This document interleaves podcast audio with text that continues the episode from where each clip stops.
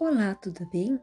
Hoje a história contada é A Menina e o Pássaro Encantado, de Rubem Alves, ilustradora Bianca e editora Loyola. Vou começar a história. Era uma vez uma menina que tinha um pássaro como seu melhor amigo. Ele era um pássaro diferente dos demais.